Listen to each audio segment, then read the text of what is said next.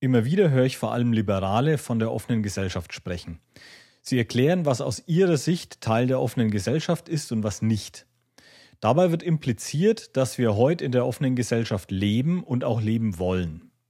Der Begriff offene Gesellschaft bleibt dabei allerdings meistens eine Projektionsfläche für die Zuhörer und auch für den Sprechenden selbst.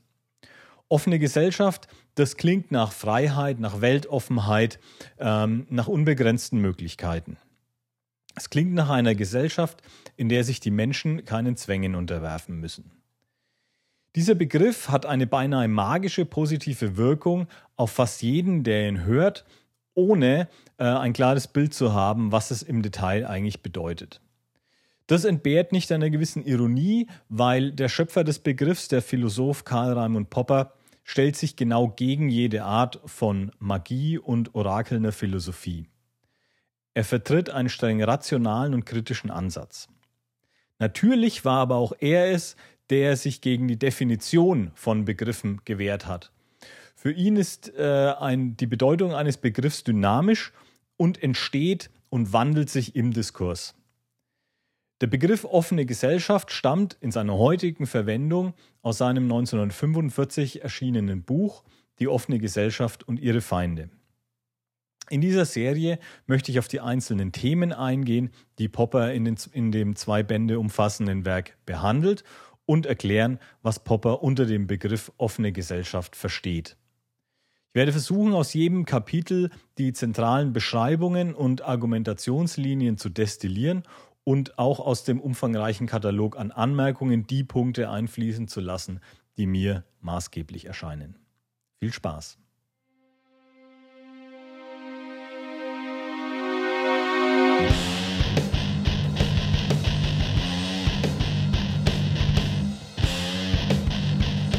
Hallo, ich freue mich sehr, dass du dich für meine Arbeit interessierst und mir deine Zeit widmest. Ich hoffe, es bringt dich im Studium oder einfach in deinem Denken weiter. Ich mache das hier in meiner Freizeit, weil es mir Spaß macht. Allerdings würde ich mich gern diesen Themen und dieser Arbeit noch viel mehr widmen. Darum würde es mich freuen, wenn du meinen Podcast abonnierst und mir auf YouTube, Twitter und Instagram folgst. Nähere Informationen findest du auf der Website zen-master.de. Dort erfährst du auch, wie du mich unterstützen kannst, beispielsweise über Patreon oder PayPal. Vielen Dank dafür und jetzt geht's weiter. Eine kleine Anmerkung noch zu diesem Text, bevor es losgeht. Ich beschreibe hier die Meinung Poppers und versuche sie möglichst getreu dem Buch darzustellen. Ich behaupte nicht, dass sie immer richtig und konsistent ist. Damit dient diese Zusammenfassung hauptsächlich dem Studium Poppers und nur sehr bedingt dem Studium der beschriebenen Personen, wie zum Beispiel Platon oder Hegel. Wie immer bei Sekundärliteratur, so habe auch ich trotz aller Bemühungen nicht den objektiven Schlüssel zu Poppers Gedanken. Es bleibt meine Interpretation. Sekundärliteratur ist immer eine Krücke. Wenn diese Beschreibung dann Interesse weckt, dann empfehle ich unbedingt die Lektüre des Originals.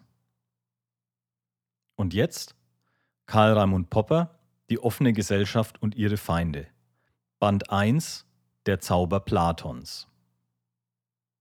Kapitel 1 Der Historizismus und der Schicksalsmythos In diesem kurzen Kapitel erklärt er, was er unter Historizismus versteht, nämlich, Zitat Popper, die Lehre, dass die Geschichte von besonderen historischen oder Entwicklungsgesetzen beherrscht ist, deren Entdeckung uns die Möglichkeit geben würde, das Schicksal der Menschen vorauszusagen. Zitat Ende. Er nennt verschiedene Historizismen, die sich auf unterschiedliche Grundlagen stützen naturalistisch, spirituell, ökonomisch, theistisch. Der theistische Historizismus unterscheidet sich von den anderen dadurch, dass es hier der Wille Gottes ist, der den Verlauf der Geschichte bestimmt. Auch hat der Historizismus oft Elemente des Tribalismus, also der Stammesgesellschaft, oder aber kollektivistische Elemente. Unter Kollektivismus versteht Popper, Zitat, eine Lehre, die die Bedeutung eines Kollektivs oder einer Gruppe wie des Staats oder eines bestimmten Staates, einer Nation, einer Klasse, der Bedeutung des Individuums gegenüber hervorhebt. Zitat Ende.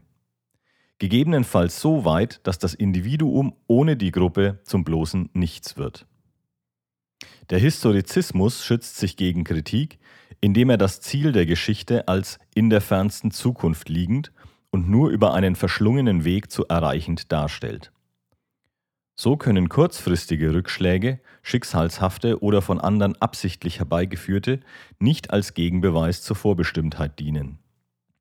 Die historizistischen Ansichten haben ihren Ursprung laut Popper in den Theorien Heraklits, Platons und Aristoteles, von wo sie über Hegel und die sich auf ihn berufen, beispielsweise die Rassenlehre, aber auch der Marxismus, in die Neuzeit transportiert wurden. Kapitel 2 Heraklit Laut Popper führte Heraklit die Ansicht in die Philosophie ein, die Welt sei bestimmt von der Gesamtheit der ablaufenden Prozesse, nicht von den Dingen, die sich in der Welt befinden, und dem Material, aus dem diese Dinge bestehen. Er beschäftigt sich als erster intensiv mit ethisch-politischen Themen, wahrscheinlich da er in einer Zeit in Griechenland lebte, in der die Stammesaristokratie langsam durch die Demokratie abgelöst wird. Heraklit selbst war in der Stammeshierarchie weit oben angesiedelt, verzichtete aber zugunsten seines Bruders auf eine politische Funktion als Haupt der königlichen Familie. Trotzdem unterstützte er die Sache der Aristokraten nach Kräften und verachtete die Demokratie und das gemeine Volk. Dass die Stammesaristokratie schließlich abgelöst wurde, hinterließ einen schwerwiegenden Eindruck bei Heraklit. Nach seiner Theorie der Veränderung darf man sich auf nichts verlassen. Man kann nicht zweimal in denselben Fluss steigen, zitiert ihn Popper. Trotz des übermäßigen Glaubens an ständige, radikale Veränderung glaubt Heraklit aber, dass alles auf ein Ziel zugeht. Hier zieht Popper Parallelen zu den späteren Historizisten. So sehr sie von der ständigen Veränderung besessen sind, so stark scheint auch ihre Furcht vor einer instabilen Welt zu sein. Es scheint, als versuchten sie diesen inneren Widerspruch dadurch aufzulösen, dass sie an unveränderliche Gesetze dieser Veränderung glauben. Heraklit geht so weit, alle materiellen Dinge als Umwandlung des Feuers zu sehen und, Zitat Popper, jeder Prozess in der Welt, insbesondere das Feuer selbst, entwickelt sich nach einem wohlbestimmten Gesetz, seinem Maß. Zitat Ende. Diese Weltordnung, ähnlich unserer Naturgesetze, kommt nicht vom Menschen und nicht von einem Gott. Sie steht über allem, bestimmt alles, erzeugt und vernichtet alles. Popper interpretiert diese Theorie als den Machtanspruch einer höheren Vernunft, die durch Bestrafung durchgesetzt wird, und das Urteil dieser Vernunft sei für Heraklit auch gleichzeitig ein moralisches Urteil. Alles, was passiert, ist somit gerecht, auch der Ausgang von Kriegen und die Einteilung in Freie und Sklaven. Gesetzgebung und Rechtsprechung hält er scheinbar für überflüssig. Wer im möglicherweise auch gewaltsamen Streit gewinnt, der hat auch Recht. Obwohl Heraklit einen strikten Werterelativismus vertritt, Zitat, das Gute und das Böse sind dasselbe, hängt er doch einem Kriegsheldenkult an. Von der Wissenschaft hält Heraklit ebenfalls nichts. Bei ihm findet sich schon die Ansicht, dass wer nur wenig Besitz ergattern kann, auch nicht viel Verstand haben könne, wie eben die Wissenschaftler seiner Zeit. Einigen Auserwählten, den Wachenden, offenbart sich die höhere Vernunft allerdings auf mystische Weise. Popper sieht eine Verbindung zwischen dem Aufkommen und den Inhalten einer historizistischen Lehre mit den großen sozialen Veränderungen, vor allem der Auflösung von tribalistischen Strukturen. Er sieht in der Geschichte mehrere Fälle, die darauf hinweisen. Kapitel 3 Platons Ideenlehre Abschnitt 1 Zitat Popper Platon lebte in einer Zeit von Kriegen und politischen Erschütterungen, die nach allem, was wir wissen, noch viel unruhiger war als die Zeit, die Heraklit Sorge bereitet hatte. Zitat Ende. In Athen, wo Platon aufwuchs, herrschte bereits Demokratie. Doch lag es im Krieg mit dem eher tribalistisch organisierten Sparta, bis Platon ca. 28 Jahre alt war. Auch Platon entstammte einer königlichen Familie väterlicherseits. Die Familie seiner Mutter hatte Verbindungen zur Familie Solons und zwei seiner Cousins mütterlicherseits waren die führenden Männer der 30 Tyrannen. Platon selbst war stets politisch interessiert und wollte sich engagieren. Doch er, Zitat, sah, dass alles schwankte und sich ziellos änderte, da fühlte ich mich schwindlig und verzweifelt. Zitat Ende. Popper glaubt nun, dass auch hier das Gefühl, alles befinde sich im ständigen Fluss, viel zu seiner Philosophie beigetragen habe. Bei Platon allerdings, Zitat Popper, führt jegliche soziale Veränderung zu Verderbnis, zu Verfall oder zur Degeneration. Zitat Ende. Doch auch er scheint an bestimmte zyklische Prozesse zu glauben, die sich über einen sehr langen Zeitraum abspielen und in denen es auf und abwärts geht. Er selbst wähnt seine Zeit als eine der Phasen des schlimmsten Abstiegs.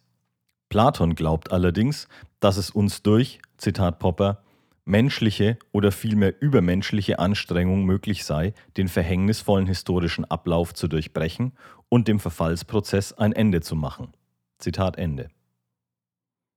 Abschnitt 2 Hier sieht Popper einen wichtigen Unterschied zwischen Platon und Heraklit, wobei allerdings unklar ist, wie Platon diese Möglichkeit der Selbstbestimmung mit seiner Philosophie der Schicksalsgesetze vereinbart.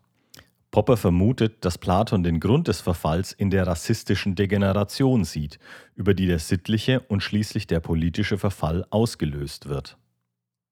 So mag Platon geglaubt haben, dass ein großer Gesetzgeber einen Staat schaffen kann, der sich politisch nicht verändert. Dies wäre dann der vollkommene Staat, versteinert in dem Status, zu dem er eingerichtet wurde. Abschnitt 3 dieser Unterschied zwischen Platon und Heraklit führt aber laut Popper auch zu einer Gemeinsamkeit zwischen den beiden. Nämlich, sie glauben beide an Gesetze anstatt an das Chaos und trösten sich dadurch über den Verlust der Stabilität hinweg.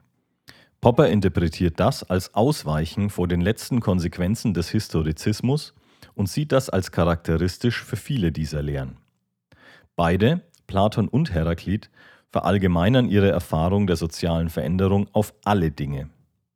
Bei Platon führt dies zu seiner bekannten Ideenlehre, in der er davon ausgeht, dass jedes Ding in unserer Welt eine vollkommene und unveränderliche Entsprechung in der Welt der Ideen hat und dass jedes der Dinge in unserer Welt sich über die Zeit von diesem vollkommenen Ding qualitativ entfernt, also verfällt.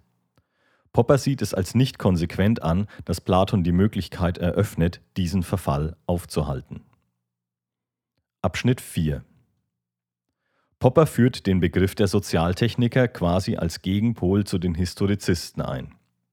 Sozialtechniker gehen davon aus, dass der Mensch Ziele und Geschichte durch eigene Anstrengung formen kann.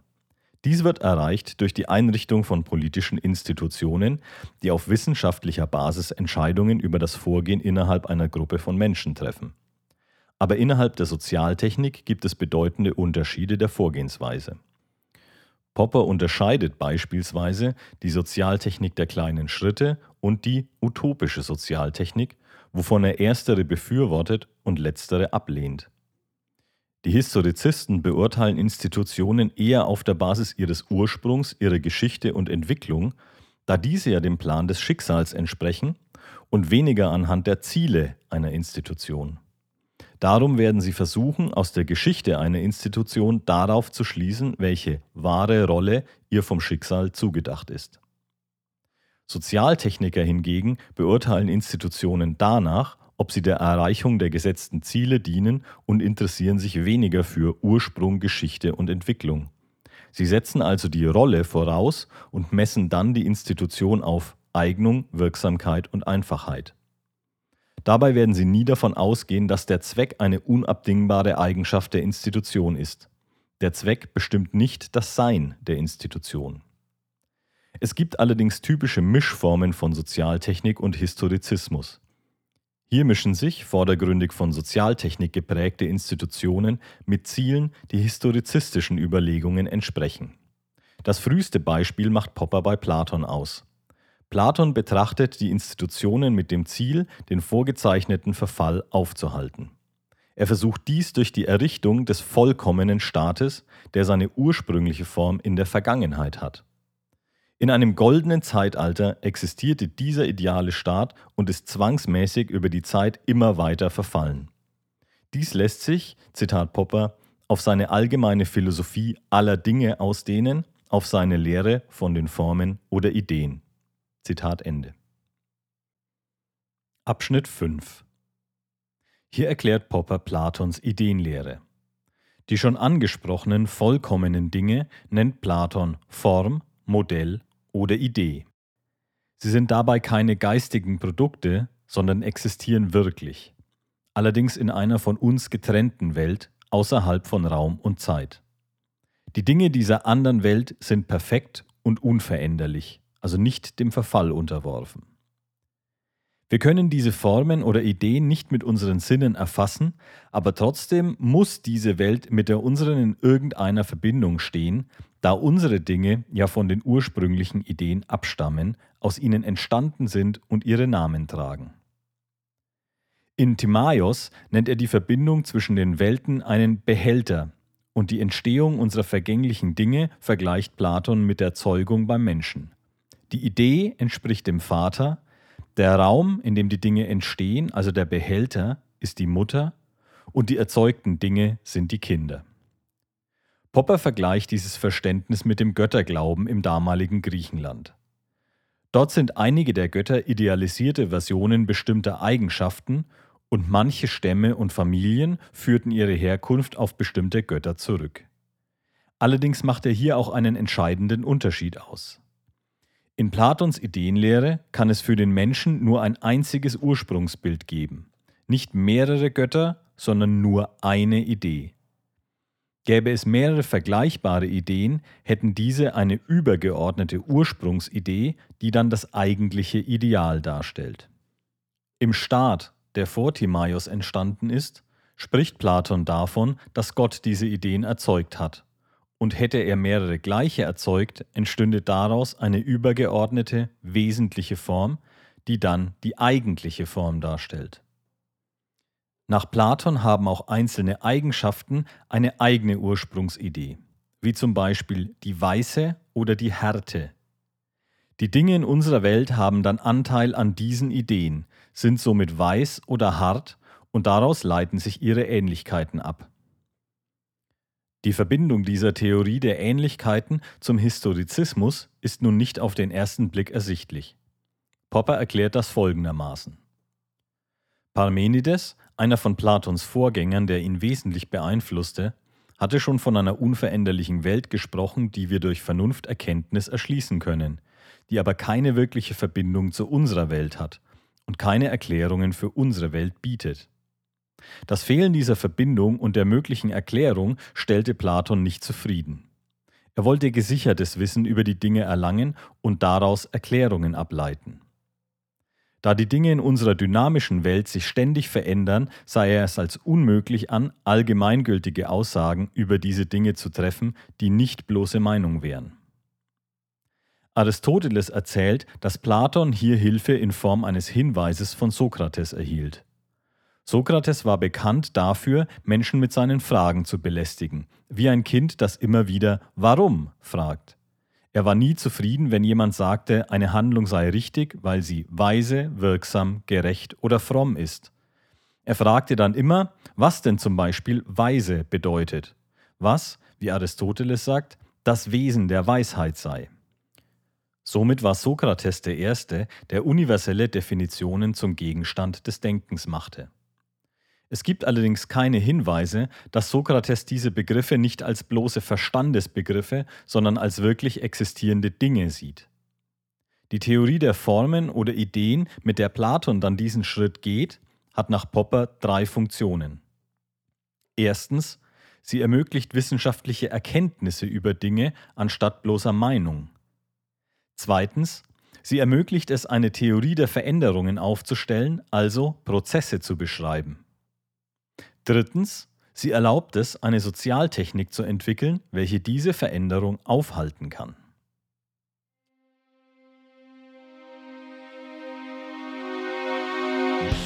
So, das war die erste Folge aus meiner Serie zu Karl Poppers Die offene Gesellschaft und ihre Feinde. Wenn dir diese Folge gefallen hat äh, und dich irgendwie weitergebracht hat, dann hinterlass mir doch eine Nachricht, äh, zum Beispiel über meinen Twitter-Kanal. Ähm, und es würde mich natürlich auch sehr freuen, wenn du mich auf Patreon oder über PayPal unterstützt. Ähm, wenn diese Folge ankommt, dann werde ich weitermachen. Bitte lass mich wissen, was dir gefallen hat oder was dir nicht gefallen hat und teile den Link zu dem Podcast gegebenenfalls auch mit deinen Freunden. Wie gesagt, weitere Infos gibt es unter zen-master.de.